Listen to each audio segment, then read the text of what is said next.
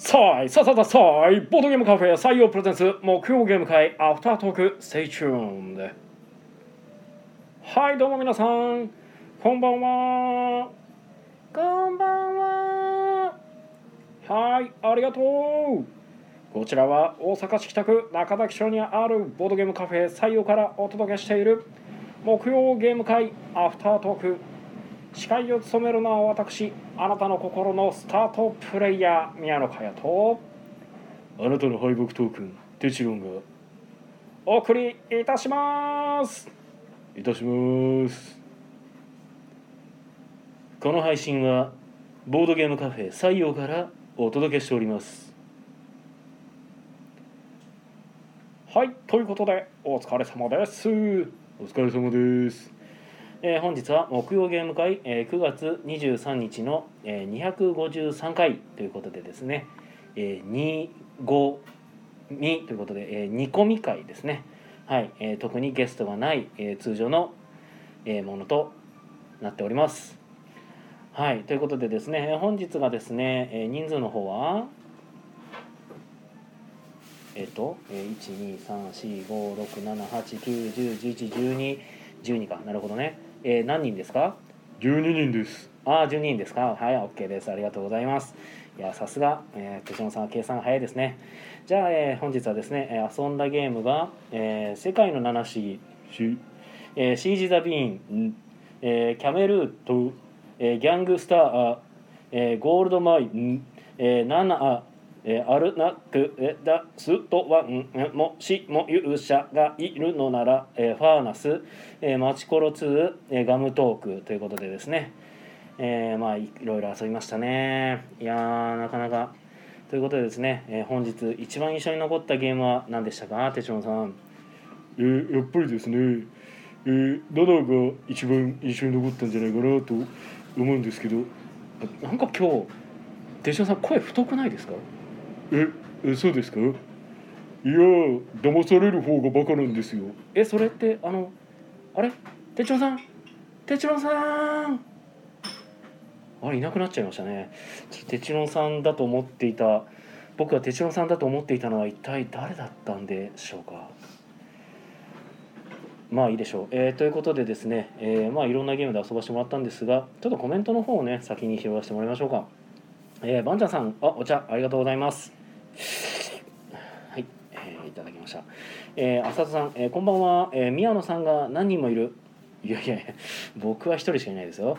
えー、千代さん、えーパチパチパチ、えー声誰かと思った。わらわらわら。あ声はですね僕の声ですよ。あとテチロンさんだったものですね。はい、えー、ディアさんそんなテチロンさんはいない。あもうそうですね。そんなテチロンさんはいなかったみたいですね。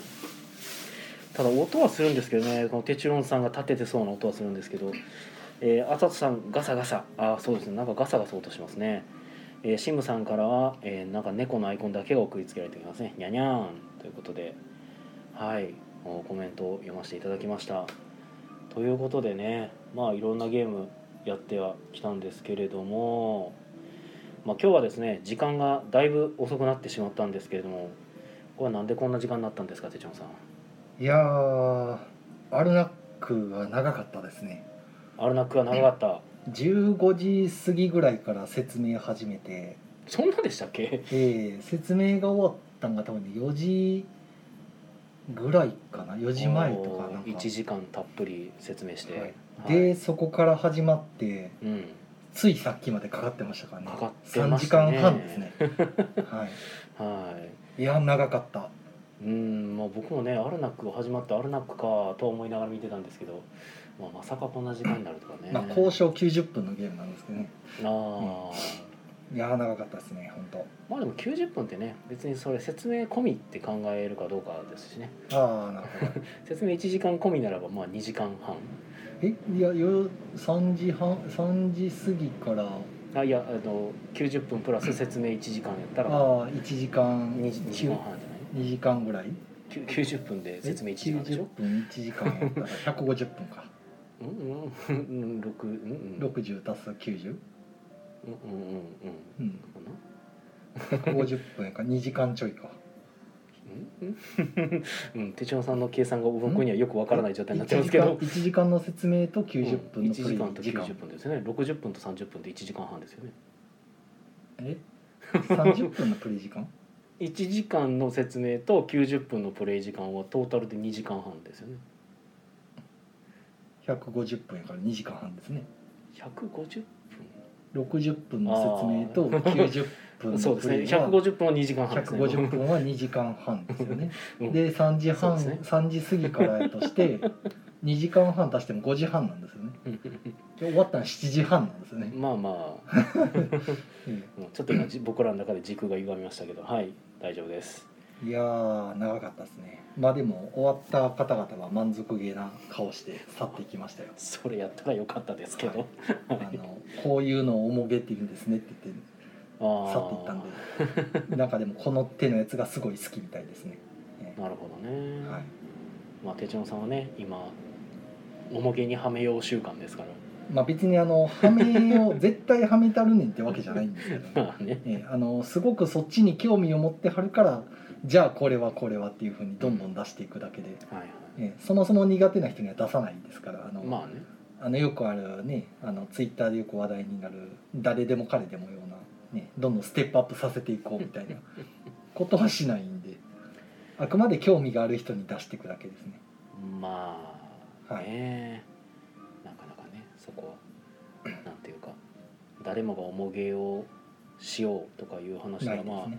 確かにないんまあ、だから先週話してたかと思うんですけどその新しく来られた方うん。ソウルキンやってた人が、うん。まあ、今週も来られてでなんかチェックされてきたんですかって言ったらリスト見してくれてなんか7つか8つぐらい、なんかずらーっとリストを作ってうん、ましたね。そのリストを見てないわ。聞いてる様子を見てたけど、えーまあなんかだから宝石のきらめきとかもうん。テーマ性でうん。自分が気になるテーマで選んだみたいなんであってその中に世界の七不思議があったので。最初にだから世界の七不思議がじゃあこれ出しましょうかって言ってやってたね。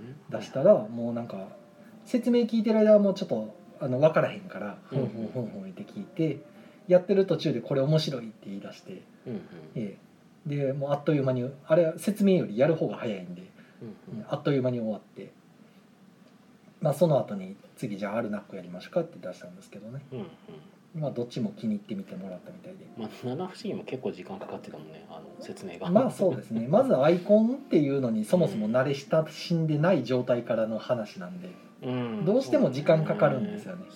あのこれで木材っていうのがここにマークが書いてあって算出されますよっていう算出はてなみたいな。何それみたいな。概念がまず理解できないから、うん。うんそこからっていう、まあね。え。でもあの辺の七不思議のアイコンだけのゲームとかうん。あの まあその若プレとかに代表されるねここ置いたらここに書いてるものもらえるよみたいな概念的なのが何回かやって理解できるともうあとは早いですよ、うん、大体のゲームはできるってなるんでうん似たような感じですよってなるから、確かに。うん、だから最初だけですよこんだけ時間かかるのは 最初ねちょっとじっくりじっくり弱火で弱火で。じわじわと。じわじわとこうはめて丁寧に丁寧に。もう今日もだからフレーバーマシマシで頑張って説明したから。どうしても長くなるっていう、う んなかなかね、うん、理解してもらうの大変なんで、まあ慣れてないとはい。ね、まあでも毎回気に入ってはるからいいんじゃないかなと、うん。で来週で一応、えー、と9月の最終週もう9月終わりなんですよ。うん。なんで木曜限界が一応昼間が最後のはず。うん。一応なんか緊急事態宣言が終わるらしいんで。ああ9月で緊急事態宣言が終わる。らしうんいですよ、やったら10月は通常マンボウとかがなければうんうん。わかんないんですけど早く発表してほしいと思うんですけど、まあ今日なんかはだから祝日だったから久しぶりに来れましたってまあ満席でした方がよね。ね満席やったし。56人あの問い合わせ断ってますから、満席なんでごめんなさい言って、ねまあうん本当今日いっぱいの方が来てくれて。そうでしたね。大変でしたねなんか、まあ、やっぱりこう昼間やとやっぱ来れないんですよねって言ってはる方も多かって来たいんですけどってまあ言ってくださってるんで。まあ需要はあるんですけどうなかなかんありがたい話だと思いながらもやっぱなかなか難しい、ね。だから来週挟んで再来週から夜に戻せたらいいんですけどね。うん。まあ夜って言っても9時までとか言われると結局また昼までってなるんで。そうですね。えー、何とも言えないんですけどね。もう来週はあれもう昼夜二部制いや来来週はまだ終わらないですあ終わんない。来週はまだ緊急事態宣言。ああなんでじゃあ再はい。来週、再来週どうなるかは来週次第という、なるほどね。はい、まあという感じですね。はい。はーい。まあなどなど重ゲーもしつつ軽ゲーまあ、もしつつ、他のタクではね持ち込みのキャメルートとかギャングスターゴールドマインですね。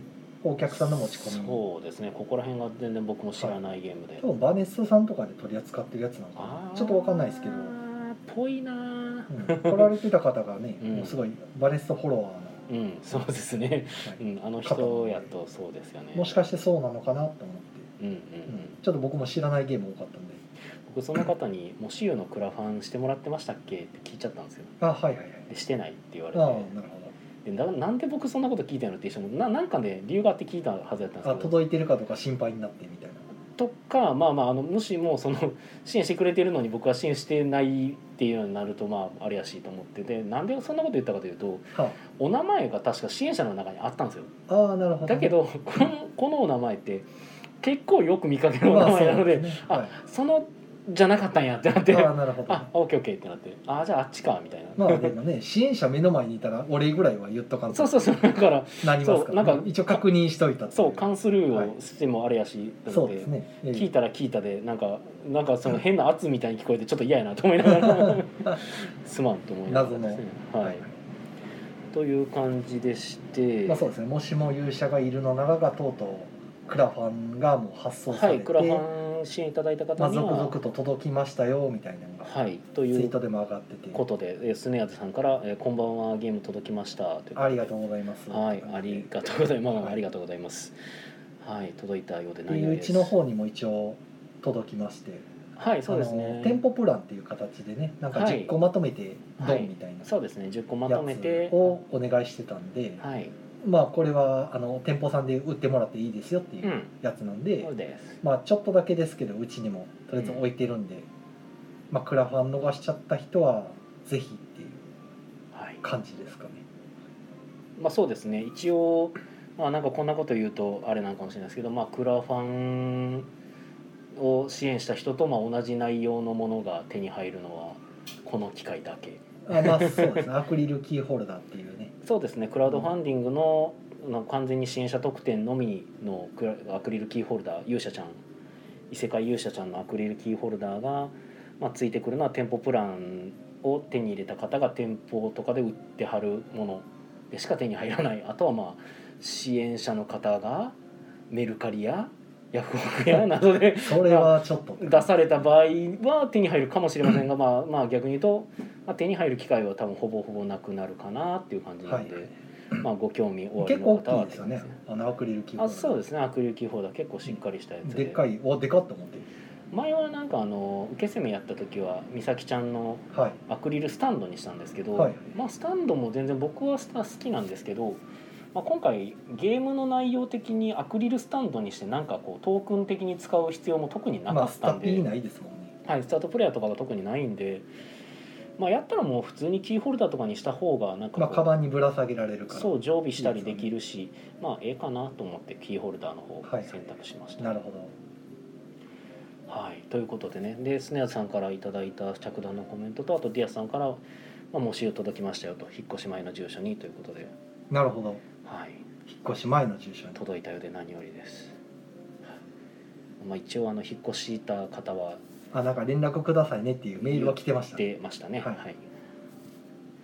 はい、えー、浅田さんから、えー、とこの前梅田の方で用事を済ませた後西洋さんに単独突撃しようとしたんですが満席だったみたいなので諦めたんですよね。すいません。また今度伺います。はい。土日はねなんか特にフリマのうん時は万次郎さんもいらしたんですけど、あー。あの満席でして。はいはいはい。でまた今度予約を取ってきますって言ってありましたけど。うんなかなかねそこは辛いですよね。ね。特にばんちゃんさんお一人でまあ来られたりするから、はい。まあでも一人でも別に予約まあカウンタカーっていう形ウンターが空いねてればよかったんですけど、うんうんその日もカウンターもいっぱいあって、はいはいはいはいはい。であの特にコロナ禍なんで無理に入れたくないっていうのがまずうんうん。あるんで、まあそうね。難しかったんですよねそのでもその日例えばカウンターも埋まってましたって言ってカウンターの予約とかも入ってるんですか？あそうですそうです。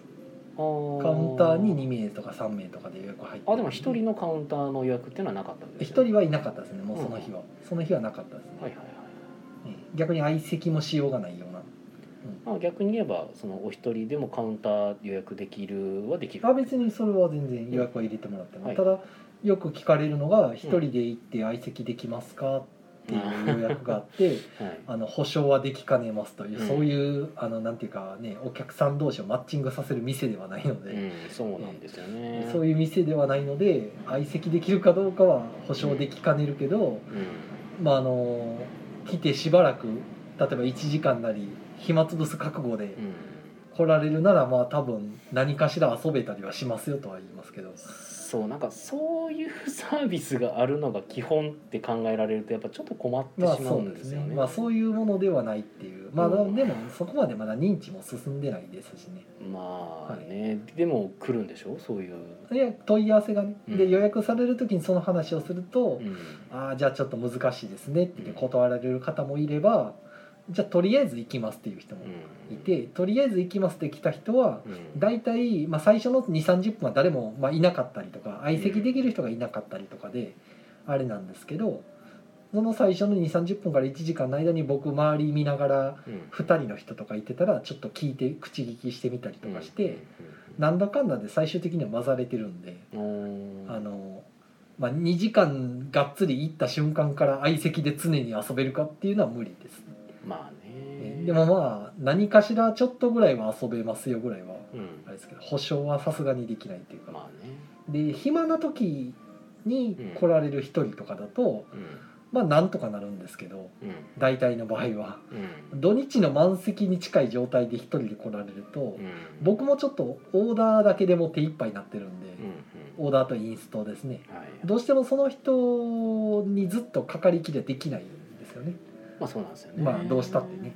逆にこっちも500円でその一人にひたすら付きまとうっていうのももうむちゃくちゃな話なんで。どんな店やねんっていう話だから。おい2時間500円で俺の話に付き合えよ。ずっと付き合えよっていうのはねむちゃくちゃ言うなっていう話なんで。なんかね、まあ、そうなってくるんですよね、なんか難しいなとも思うんですけど、まあ、こんなこと言うとまた僕は炎上するので言わないようにするないといけないんですけど。はい、えっ、とあそつさんが、えーあうちの店でも今日もし遊ばれてたみたいです。あいいですねありがとうガンガンございます。広めましょう、ありがとうございます、はい、まだまだ裏なきませんしね。もしよもしよそうですね。クラファンの人だけに配って終わりってわけにはいかんのもうもしゆは今のところガンガンの赤字なので これから売らせていただいてねクラファン成功しても赤字って意味わかるんですかいやー出費が思った以上に出ましてね。まあ期間が伸びたっていうのもあったんですけどうんなんか想定してないひ出費がやっぱりかかってしまったりしていろいろ計算外のことも起こったりしてね。はいはいもう本当ねそもそもの話として僕そういうことの知識がある人間ではないのでね。あ 別にそういう専門家とかでもあないので。何かしら計画立てる時は結構どんぶり目で多めに多めに見積もっといた方がうん。いざという時は安心ですけどね。まあそれで済みゃいいんですが。結構行きましたね本当。なるほどねいやいや100万を優に超えるとは思わないじゃないですか、まあ、ねえびっくりしたよ。結果として見立てが甘かったってことですね、まあそうですね。はい。まあしょうがない。まあ過ぎた過ぎた話。で、やらんと分からんことが多すぎるのでやっていくしかないんまあです、けど、ね。次次にクラファンやるかどうかの判断にはなりますね。そうですね。次クラウドファンディングやる際はまあうーんもうちょっとやっぱ大規模にした方がいいかなと思いましたね。大規模っていうか小箱。今回はもし U はまあ小箱ということでやりましたけど、そう今回次やるときは大箱行きたいですね。あ大きいゲーム作りたいです。あ逆にあの大箱とかのそのキックとかで、うん。あのどんどんステップアップしていくじゃないですかストレッチゴールで、うん。あんなん追加して大丈夫っていう時ありますもんね。そのちょっとちょっと行っただけでストレッチゴールしちゃってでこれが増えますとか2層式になりますとかそんな大丈夫。それをしかも増えた人数分全部実装せなあかんじゃないですか、はいはいはい。大丈夫コストってなりますね。心配になってくるんですよね。だんだん。いろんなもの入りますとかえ大丈夫増やしてみたいな。そうですね。ね、5,000人とかなったら5,000人分増やさなあかんっていう考えたらコストすごいことになるけどみたいな。はね。ちょっと不安になる時はさあのストレッチゴール見てるいまあと結局こっちは3 4千円でこんなについてくるのってなるんですけどいくらね大量生産すれば安くなるとはいえうん。こんなにいろいろ足して大丈夫なのかなって新規イラストとかね新カードとかうん。すげえなと思いますけどねあれ、まあね。ね、もう結果みんなうまくいってんのかどうかわかんないですけどね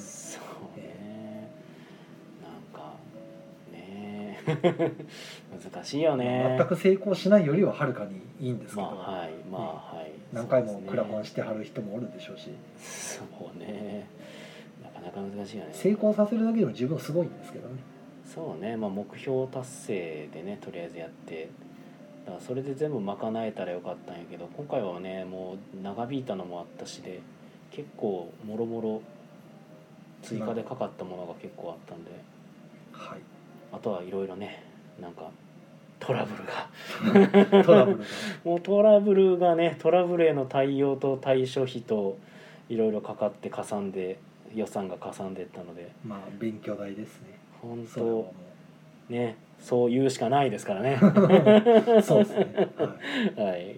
はい、さんからはクラファン達成したのに赤字ってマジつらまあ達成はして、まあ、その段階で組んでた予算の中では収まるはずだったんですけど、まあ、追加でもろもろちょっとかかったんですよね いろいろ。あ家庭で。ここうなってしまったらこれが必要になってくるよねとかいうのが途中からちょっとちょろちょろ出てきてわーいってなって。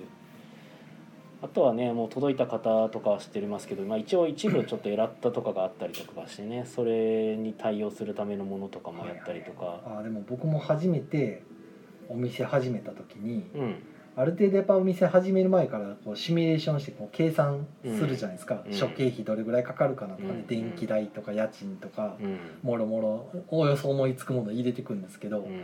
いざ始めてみたら全然関係ない費用かかるんですよね。うん。あれこんなんいるの？みたいな。お金がね意外とかかったりして思った以上にお金かかるなっていうのが分かりますね。やってみると。俺マジで今回で一番ちょっともやっとした経費としてはえ。輸入する時の検査代ですからねそのこちらとしては何の後ろぐらいことも何にもなくてただ単にゲーム作ってこっちに輸入してるだけやのに、あはい、その中身を勝手に改められ X 箱開線けられ。開けられ X 線で通されそしてよよし OK 通れって言われた時にじゃあ X 線代と検査代払えって言われて 請求されるってなんでやねんってなるじゃないですか。俺が頼んだわけでもないのになぜ俺が払わなあかんのそれっていう。なんかあった時なら分かるんですけどね。その中に白い粉入ってたからちょっとっていう時に検査代も請求されるならまあまあ日は日はこちらにあるかもしれないですけど、もう払えっていうレベルの話にはもうならないと思いますけどそうなったら、えうん、いやもうお縄ちょうだいでしょうけどそれいやまあ白い粉小麦粉でしたみたいな。ね疑いで済んだけどみたいな、そんなギャグみたいな。まあそんなん何にもなかったのに払えと言われる、あとはあれかなその制作費のねお金とかをこう計算してて。いやそれはまあ単純に僕がもううっかり知ってたというかなんというかやねんけどなんか制作費って税入ってないですね。はい。うん。税抜き。そうそうそう。税抜きなんですよね。でどこでかかるかっていうと輸入しようとした時にかかるんですよね。はい。なるほどってなって。あそこでかかるんだっていう感じで。そう。だから確かになんか安く制作ね中国で制作して製造して安く住んでてあ安く住むのありがたいなと思ったらこっちに入れてくる時に思い出したかのように「あそういえば消費税がありましたこんだけです」って言って ドーンって乗ってきたから「おお乗った!」と思って。そんなに乗るかとなるほどってなりましたけど。それでも結局中国の方が安いんですか？トータル見たら多分中国の方が安いです。うんでなやっぱ何が安いかっつうとなんか僕がちょっと前にツイッターでツイートポロッと漏らしてなんか結構64いいねぐらいで結構なんか反響があったっぽいんですけど、はあれねあの中国っていうか外国でやった時に一番下がるのは人件費なんですよ。あはあはあ。で人件費そう梱包アッセンブリの価格なんですよ。はい、それがこっちだとやっぱかかっちゃうんですよね、まあどうしても人件そう費ってい国内だとね。人件費がやっぱ、まあ、高い、まあ、海外だと安いっていうのはなんかちょっと不思議という不思議なんです。まあ物価の違いとかで多分あるんでしょうけどね結局、そこなんですよね。で結構ゲーム作る時って数が多くなったら印刷代は別にそんな増えないんですけどはい当たり前ですけど人件費は増えるわけですよね。作業が単純に増えるので、まあ作業が増えますからねそう。なのでそこが安くなるから海外でやるのが安いということなんだなっていうのは理解しまし。したかもそれはその送料とかうん。関税とか、うん、まあもろもろ全部入れてもなお安いみたいな。入れても安いと思います。だかあらそれだけやっぱりあの数を多く作ることがあの国内だとちょっと厳しいんですよねやっぱり。でも数作んないともったいないというかあの結局印刷代はそんなに変わらない逆にアッセンブリはじゃあ仮に、まあ、やらないですけど何千個を全部自前でやりますってなると安いんですか、あ安くなると思いますよ。それはそんなにあの輸送費考えるとこっちで作った方が安いみたいなえーっとまあ特に個人名を出すことはないんですけどもそういう人を僕は知ってます。あー 1000個単位で全部自前でやっちゃう、はい。まあなんかちょいちょいツイッターとかで見かけてる人もいるかもしれませんが、そういうそういうしてるそういうことしてる人の様子を、ね。時間だけは無限にあるぜみたいな、はい。そういう方を見てなんかうわすげえって思ってるかもしれないですけどあれはそういう理由でやってます。はい。はい。一番お金がかかるところをコスト下げるためにあれはやってるわけです。なる。ほどね。はい。いやー大変ですね。そんなんなんですよ。えー俺たちなん俺たち何の職業やったっけ？ってたまにこう不思議なんですけど。ゲームを作る仕事なんですけど。まあ作っていや作る仕事うん作まあ作ってはいるんだけど。まあ、ゲームデザイナーという枠には収まってないですよね。もうやってることがはねい、そうトですータルでやってますね。うんなんかただ単になんか商人みたいになってるんですけど、ね全部自分でデルールデザインからはい。発注からでディレクションから、うん。ね、全部ラライティングもやって DTP もやって。でまあ、お願いできるところはお願いしはる人もいるけどその分費用が乗るからってなるそう費用もかかる上にあのお願いするのにまあ別にお金がかかるのも仕方ない仕方ないというと言い方おかしいんですけど、まあまあ当然です当然なんですがあのなんかちょろっとツイッターでもそれも書いたんですけどお願いする時にこちらもお願いする労力がかかるわけですよ。はい。そのちゃんと誤解なくこういうふうにこうしてほしいこうましてほしいああしてほしい思った通りのものが出来上がってくるかどうかもそう。でさらに言うと思った通りとかも難しいわけですよ。あの、はいはいどちらかというとここは自分ではちょっと明るくないとこだから相談したいとかいう部分も出てくるわけじゃないですか、はいアートワークとか特にね。はい。ってなった時とかにこうこう交渉じゃないけどこうどうどうでしょうみたいなこうこういうふうにしたらいいかなと思ってるんですけどとかいうあの話し合いをするはい時間とか余地とか打ち合わせする時間だとか労力だとかっていうのももちろんかかってくるのであなんかうーんそう難しいんですよね。あのまあねお願いしたらいいやじゃないんですよもう。そうお願いするのも結構難しくてだから結局友達乗りぐらいのなんか飲み屋で話で決まってしまってノリノリで作ってくれるような人だったら最高なんですね。あと雑に電話してきてこここう変えたいんだけどとか言ってくるような。それもそれで後々人間関係の過去を残したりする可能性も出てくるのでそこもちゃんとしたいですしね、難しいんすよ。いや僕がアートワークできたらね多分話早いんでしょうけどね。まあそうなんかな。残念ながらできない。んで、もう難しいとこですけどね。まあてかもう赤字ですよ。はい、ちょまあっと何の話か分かんなくなりまはい、したけど、まあちょっと苦労話でしたということで、えーっと浅田さんから、えー依頼してない検査代プルプルということでねかかるんですよね。もうはい、えー、シムさん、えー検査代っていくらくらいなんだろう。えーっとですね。まあ5万ぐらいです 今回かかったのは5万ぐらいでした。数が多くなったらもしかしたら変わるのかもしどれないですけど。頼んでもないのに5万払えと。そう俺は何も何も後ろぐらいことがないのに勝手に5万引かれるっていうのがなかなかちょっと嫌だなっていう、ね、5万ってねそう僕なかなかの人件費ですね。僕は庶民庶民感覚の人間としては結構痛いんで。病院保険証なしで病院行ったぐらいのあうれですね。ん痛いんですよね 普通に。割と、まあ時間がないんで、えっはい。と、宣伝は今週ない時？ない時。宮野さんの方なんか僕の告知は？テスプ会とか。テスプ会？あれは10月の上旬ぐらいにあったっけ？テスプ会っていつだったかな？ちょっと今ツイッターツイッターじゃない iPhone で調べてみようかな。イエサブテスト会？あイエサブテスト会はねいつかあります。あいつかある。はい、いつかあるんですけど今僕が、えー調べてくるうちにこれが終わりそうな気がして仕方ないんですけど大丈夫かな？どうなんだろう？怖いから戻ります。もう終わってるんじゃないですか、ね、こう終わってんじゃないかな。はい。あギリギリ終わってない。あと十何秒だはい。あーということで 皆さん、えー良い夢を見てください。おやすみなさい。おやすみなさい。ひどいな。はい、えー、イエサブテスト会は、えー後々ツイッターとかで確認してください。はい。なんかひどい終わり方しましたね。いやイエサブテスト会が僕のスケジュール帳に入ってなかった。ああそうですか。まあ入ってなかったことが分かってよかったと言えばよかったんですか。あいやもう別にそれはあ10月2日ですねあなるほど。はい10月2日の土曜日にはいあります。13時から。はい。あると。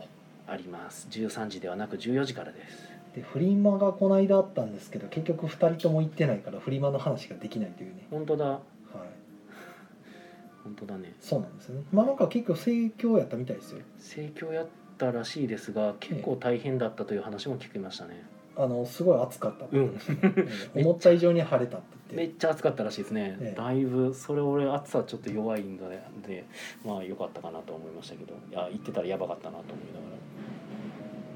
ながら。はい。中古ってねまあそこら辺の話は特に膨らむ内容もないのであと時間的にもうもう8時になっちゃうん8時で,、にね、なっちゃうのでもこれで終わりかなと、はい。アフターアフターも早めにはい切り上げでまたたい。ます、来週やって再来週からどうなるかはまああの政府の発表次第。はいですね、おそうとしか言いようがないんで、お上のみぞ知る、ええ。はい。ということですね。はい。はい。僕も早くスケジュールを立てたいんですけど、はい。残念ながら、はい。はい、中古って。